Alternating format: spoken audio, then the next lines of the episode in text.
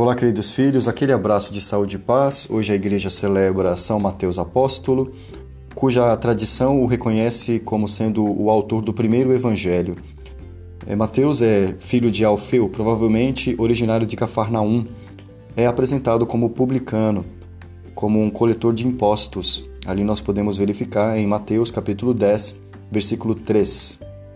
Seu evangelho se dirige aos cristãos que vêm do judaísmo, portanto, que conhecem bem as Escrituras.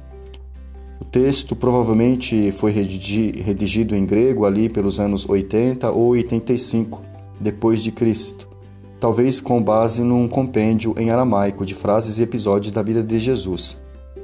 O tema maior utilizado em Mateus é o da fundação da igreja, quando Jesus declara sobre a fé de Pedro construirá a sua igreja. Jesus aparece como o Messias que realiza as promessas de Deus transmitidas pela lei e pelos profetas.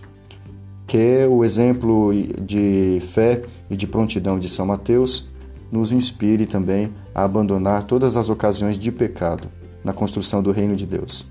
Abraço, filhos e filhas, saúde e paz.